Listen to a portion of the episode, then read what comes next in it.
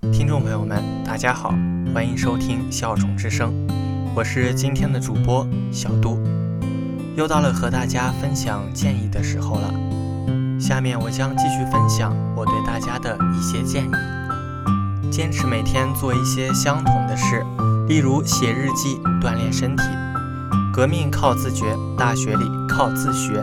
借口多了，连自己也会相信的。别相信那些读书没有用的说法，真正读书都是有用的。我们不得不承认，大学里更多的时候评价你的能力不仅仅看你的分数，但考一个高分总是没错的。要佩服每天早起的人，不信的话，你去坚持做做看。如果你对自己的专业确实不满意，可以尽快了解相关政策。如果你还不了解你的专业，别那么着急换专业。你的命运绝不是专业决定的。别一到学校就到处找哪里有网吧，继续捡起高中时养成的上自习的习惯吧。能够约束自己欲望的人才能够成功。电脑是个好东西，但建议不要一开学就买。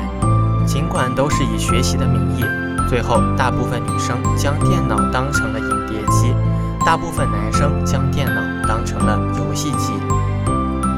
觉得刚开始上自习很无聊，请多泡一泡图书馆，你会发现图书馆里有很多好宝贝。当室友邀请你出去玩耍的时候，学会听别人的建议，做自己的决定。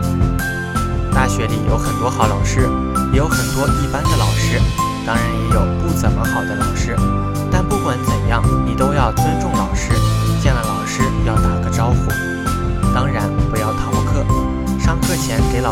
下黑板，绝对不会有人笑话你。上完课还有疑问，赶紧去提问，老师不会出现在自习室里。上课时请关闭手机，或将手机设置为无声或震动。当你挂科时，别相信挂科是大学生的必修课的安慰。赶紧争取下次通过吧！别相信厕所里写的四六级包过的电话，你会听到很多类型的讲，些激动人心的机遇。也许这些机遇是真的，但机遇只留给有准备的人。有人邀请你去发财时，想一想天上会不会掉馅饼。不妨选择一两个自己最喜欢的社团或项目，并坚持参加。学生会里的主席、部长之类的干部，你应该尊重他们。虽然他们不是你真正的上级，但是他们是你的学长学姐。每天一定要抽时间出来锻炼身体，好处多多。生活用品自己购买，别让家长再给自己当保姆了。不管买什么，都要学会节约，别当卡奴，更不能借高利贷。校园贷是校园害。少用手机，少玩游戏。没有手机游戏也可以很好的生活。合理规划好你的生活费用，至少留下最低限度口粮费用。大学有太多太多意外花钱的地方。给家里亲人打电话时，不要仅仅只是要钱。刚入校的新生，不要着急到当地景点去游玩，等同学都混熟了，找一个周末一起出行。会更安全和更有意思。放心，每个班都会有人去组织的。如果去逛街，请不要尝试所谓的免费美容之类的游戏，进去了就不是免费的了。即使你家庭困难，也别着急到处找勤工俭学的机会。你到大学里第一要务还是学习，不是赚钱。等生活和学业都安定了，环境熟悉了，再找机会也不迟。如果你和你的同学一起外出坐车吃饭，请记得不要只付自己的费用。中国人讲究礼尚往来，请不要太早学会抽烟和喝酒。我要请你吃饭之类的话不要乱说，因为所有人都会当真。永远不要瞧不起大学里经济条件不太好的同学，拿奖学金的大部分都是他们。你要做的是向他们学习良好的品质。别认为餐馆服务员、街道清洁工很低下，赚钱不分贵贱。